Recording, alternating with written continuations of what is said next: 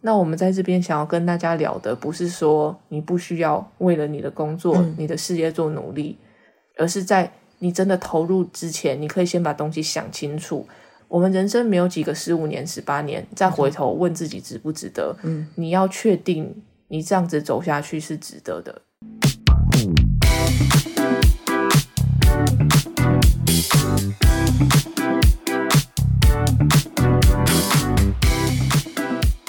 大家见过好吗？欢迎收听理科 PD。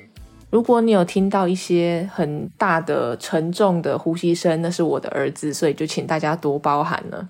啊，我现在旁边坐着我从小到大认识的朋友 Vivian，今天要跟他谈的是工作上面的事情。其实我每一次见到他都说：“哎，怎么还没换工作？怎么还没换工作？”然后讲到他终于说他要换工作了。来，我们欢迎 Vivian。嗨，大家好，我只是那个美丽的胖子。对，那你要不要说说看看你为什么要选择离职？因为我们今天想要讨论的主题不是鼓励大家不爽就去离职，而是在你接受一份新的工作之前，你需要先考虑什么东西。在你开始这项工作之前，你应该做什么样的评估来评估自己是不是继续想要待在同一个岗位？这份工作到底适不适合你？这很现实的，一定会跟金钱有关，但是钱并不是一切，这是我们都知道的事情。还有什么需要考量的地方？所以就来跟他讨论一下职场甘苦谈这件事。苦啊！离开这个工作，我花了好几年才好好决定下来。就像你讲的，过去的快九年，我大概每两年就会有这样子的想法。你之前也有说过，我每次要升职之前，我就会类似这样子的说法，痛苦完了，我就升上去了。就这样升了几次，最后最后这一次，我终于决定放手，应该也算是认清了我自己，建立了我的像你讲的自评系统。我发现了工作需要我的不能妥协的点越来越多，所以做了很久很久的评估之后，我决定在那个时间点放下我以为我可以换来的未来。不能妥协的点是什么？我的心理健康、我的身体健康、我的家人还有小孩子的陪伴。我知道你最严重是递出辞呈过没多久之后，你就去你们公司的类似智商服务去嘛，然后那个智商师跟你说，你各方面都已经蛮严重的。我我离职那一天正好做了心理咨商，这边会做的一个评估是让你看你的 depression 忧郁、忧郁，anxiety 是焦虑焦虑，还有 stress 是压力。压力所以这三个里面，我除了 depression 是 severe 以外，就是严重，其他两个焦虑还有压力都是非常严重。这个是离平常的标准已经超出好几倍了。但是在我工作的环境，高压已经成为常态。所以，当我跟公司反映，或者是跟周遭的同事反映说，最近感觉的状态不太好的时候，并没有人能够告诉你这样子的数字跟指标跟感觉其实是不正常的，因为在那个环境下，大家都是这样。我觉得这个绝对不会只是发生在你们公司而是所有精英制的公司都是这样子。他们只要走精英制，都会创造出几乎我听到的都是这种环境，没错，因为他们都会说没办法，你不这样你怎么做到业界最强的？他们从大学的时候就会来校园去筛选嘛，就是要求你来投履历，他们就把成绩最好的学生网罗过去，没错，从小到大成绩好的学生，他们就一路就是走最顶尖的状态。嗯哼，那就这样一轮再刷过一轮。好，假设你今天进了呢，因为你附近全部看过去的全部都是一样，跟你筛选过的人在里面你唯有比他们更努力，花更多的时间、更多的心力，你才有办法在这里面挤进去最上面。那通常在这种公司，你要一直被升级、升级、升级，到最后目标称为 partner 合伙人，它等于它就是你的终极目标。所以大部分的精英一进去的目标已经很明确在那，今天就算今天我去的话，我也是，我今天要进去，我就是有一天要成为目标，所以这种环境就会让人有非常非常大的压力，而且心理健康他们不谈的。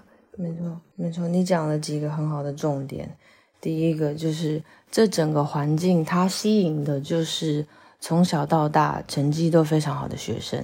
这些学生大部分都是从小被培养，说你做这样才是好的，你做这样你才是有价值的。你只要听大家的，你好好读书，有了一个好的文凭、好的学校，你就可以有一个好的工作。好的工作定义什么？就是大家都认识的一个光环。我们能够招募到的学生都跟我一样，都是学校的前面几名。所以进了这个公司之后，发现每一个人都是百分之一的学生，你自己一点都不特别。这个是我们这些人平常不是很习惯的感受。然后再加上这个环境，他只看数字，他不太看每个人的情绪，或者是你看不到的价值 （qualitative）。他只看数字，不看质量。对，像这样子的公司，它比较。重视能够计算出来的数字，不太在意其他比较虚华或者是比较跟人有关的质量。好了，因为这样子你会慢慢的把这些特质改变，因为在这种环境生存，你必须要适应。How they assess your success？他怎么衡量你的成功的？对。就是进了像这样子的公司，你必须要适应他衡量成功的定义，跟外面或者是你原本你小时候所被建立的也许不太一样，并不是说你对这个人好不好，你愿不愿意帮助这个人，你做事有没有 integrity，有没有职业道德？我我觉得慢慢的你会失去原本的你自己。我想要讲的是，大部分进去我们公司的人，给自己的年限大概都是两年。极少数的人像你，是一进去他就看到他要顶端，他打死他也会拼到顶端，因为你看得到那才是最最后面的那个成功的果实。但是大部分的人都认为，我先两年，我这个履历表沾光了，我就可以先换到下一个地方。他把这边当做跳板。我当初进去这个公司也是这样认为，毕竟我是我们公司第一个，或是当时唯一一个国际学生。因为我不是澳洲人，我是靠我自己的能力进去的。等到时间到了，我才能够换成签证的。在那种状态下，我只知道从这边开始再说，就这样慢慢做了八年。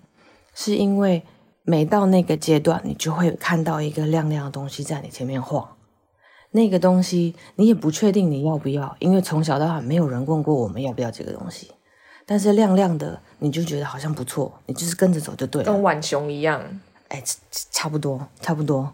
到了以后，你就会觉得到那个时候我就快乐了，到那个时候我就我就可以放松，我就可以好好享受我辛苦的果实。但是你每次到了那边，你只会发现说，怎么比我想象中的辛苦？但是当你开始有这个感觉的时候，下一个亮亮的东西就开始了。它有点就像游戏中的关卡。我必须说，有某一类的人，像是我，我是非常享受这个过程的。工作上的高压对我来讲是某方面有点愉快的，就是蛮变态的这一点。但我觉得你的特质跟我从小到大就太不一样了，所以这可能会让你很痛苦。就你硬要去符合你公司的那个模，就把你压进去那个模里面。因为我完全懂你的意思，因为有些美国的公司也是这样。他们每年哦，肯定是要刷掉最后的百分之十。嗯哼，不管你们是不是每个人都一百分、九十九分、九十八分，我就是挑最底层的百分之十，也不管你是什么原因，我就把你刷掉。其实每个人进公司之前，最好是要知道他的公司文化符不符合你这个人、你的价值观、你的信念等等的。嗯，第二个问题，我觉得要大家要问自己的是：如果你从小到大。刚好你就是运气好，成绩都很好，人家叫你做的事情，你刚好都做得到，刚好都去很好的学校。但很不幸的一点就是，你几乎会跟大多数的人一样，你根本不知道为什么你要在这。很多在美国的亚洲的二代、三代、四代，他们就是当工程师、律师、医师。当到三十几岁的时候，有一天他说他不快乐，他不想要了。那时候我觉得就是蛮可惜的。嗯如果我们可以在那之前就知道我们自己到底想要什么，有一句话要赠送给大家，就是有些非常幸运的人，因为他头脑很好，他全部全部都可以考满分，他可以进医学院。你不要因为你成绩够高就填医学院，你要填你真正想做的事情，真正想学的东西才会久。那在工作的过程也是一样，对我而言，我是追求起起伏伏这种刺激的。我之后我在智商室里面，我发现我追求这种刺激，因为我觉得我的人生太平淡了。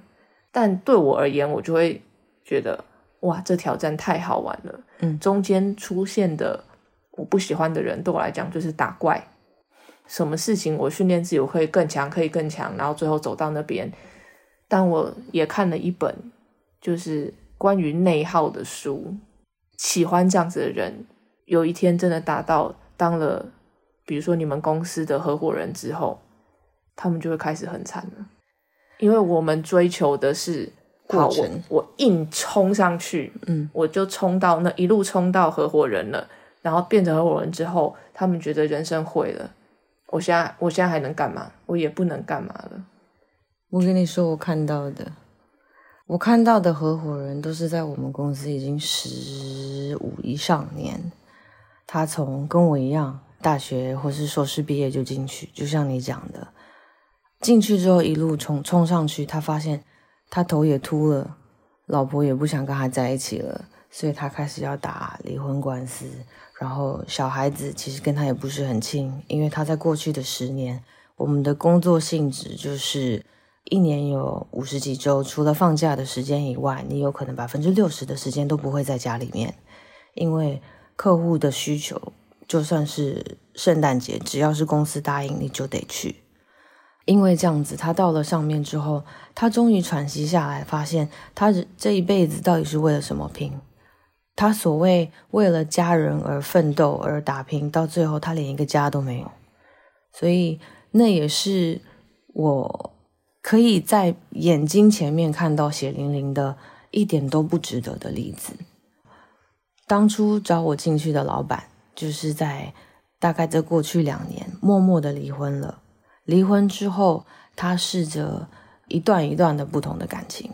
有一天，我跟他喝咖啡，跟他聊天，问他说：“你过去这十年来，你得到很多人在职场上的尊重。我知道你的私人的生活起起伏伏。从现在你这个角度看起来，你认为过去的十八年值得吗？”他想了很久，他说：“没有人问过我，但是你看我想那么久，你大概知道我的答案吧？”他就在同一天跟我一起离开了。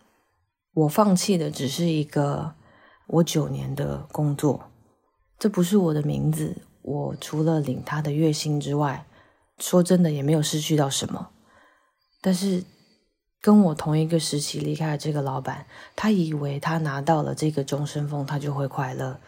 他竟然是在拿到之后发现，我的人生竟然一点意义都没有。你有没有看过那个电影 Which one?《Click》？Yeah，就是李三就是那个什么？Adam Sandler。对对，这个电影就是在讲有一个菜鸟建筑师，然后都是被压迫做很多工作。后来因缘际会下，他得到一个很神奇的遥控器，它可以加速他的人生。然后有一天一直加速，一直加速，他就觉得这样很好。比如说太太对他的埋怨啊，小孩要他的陪伴，对，静音快转各种的。然后他的目标就是在工作上一直往上爬。中间他就发现，哎，不太对了，那个遥控器他想要暂停下来，停不下来。给他遥控器的人就说，因为他把你放到了自动选择模式，嗯。就是你以前都会这样子做选择，遥控器已经学习了，所以你也没办法去控制那个遥控器。之后建筑师也在他的事务所当成非常高的职位，结果他老婆就跟他离婚了。类似像这样子的故事，嗯。我猜写这个剧本、电影剧本的人，他参考了非常非常多合伙人的人生。没错没错，那我们在这边想要跟大家聊的，不是说你不需要为了你的工作、嗯你的事业做努力，而是在你真的投入之前，你可以先把东西想清楚。我们人生没有几个十五年、十八年，再回头问自己值不值得。嗯，你要确定你这样子走下去是值得的。在我离开之前，跟很多比我后面进来的组员或是同事聊天，他们问我给他们的建议，其实我反而不会跟他说想清楚，我会觉得人生会变。我当时进去的时候，我已经算年纪很大。大部分在我们公司进去的大概都是二十一岁左右，二十三岁多。我进去的时候已经结婚了，我那时候已经二六二七，所以当时我的人生的变化是已经失去了前面的那六年。当他在二十一岁的时候，他其实想要追求的东西跟他二十八、三十五其实是很不一样的。你很难在二十一岁的时候去预期说。我这个东西，我就是要拼合伙人。我接下来的十年，我就是在这里了。但是他可以，你问他说，你接下来十年计划是什么？他很难回答，也许连五年都很难。不过，我们建议是，你在接下来这两年，你想学什么？你学到的技能，就算这个公司最后不能给你了，或是你发现，其实我没有那么喜欢。我随便举个例子好了，我大学毕业的时候，我是读行销。我第一个工作回台湾是做行销，但我发现我不爱行销，我喜欢的是广告，我喜欢的是利用有创意的设计来讲故事，所以我后来说是换了一个科系，我换了资讯系统之后，我希望的是能够用数据数字来更有效率的讲一个故事的完整性，然后让它更有 valid。更 valid，对，What do you mean? You can't just say, "Oh, I created a lot." 你的 a lot 是多少？是百分之二十，是百分之五十？你能够，你的故事是带于 fact，你可以更确实的用数字来解释，而不是很笼统的讲一些东西。嗯，啊，对，你希望有证据可以来支持你的论点。啊，对，没错，我希望能够用证据来支持我的论点。我常常开玩笑说，我们是用数字在说故事的人。所以，因为这样子，你学习的东西本来就不太一样了，你很难保证说你一直以来都会一直这样想。所以，当我们跟别人说，请你想清楚的时候，其实他反而会变得不敢去做决定，他不敢 commit，他并不想要说。就像如果有人跟你说，你签这个合约，接下来五十年都这样的，你敢不敢签？其实你会很难。我必须跟你说，因为你跟我是不一样的，我是代替我向我的人说话，你代替向你的人说话。没错，如果是像我这样子的人，我要知道我最后是什么，我不知道模模糊糊的，我不会去做这件事情。所以我会给自己设定时间，我想清楚了，接下来会过得非常辛苦。好，那今天就这样啦，欢迎到 YouTube Podcast 留言跟我分享你们想听的事。谢谢收听理科 PD，喜欢的朋友们帮我到 Apple Podcast 留言加五颗星。理科 PD，我们下次见，拜。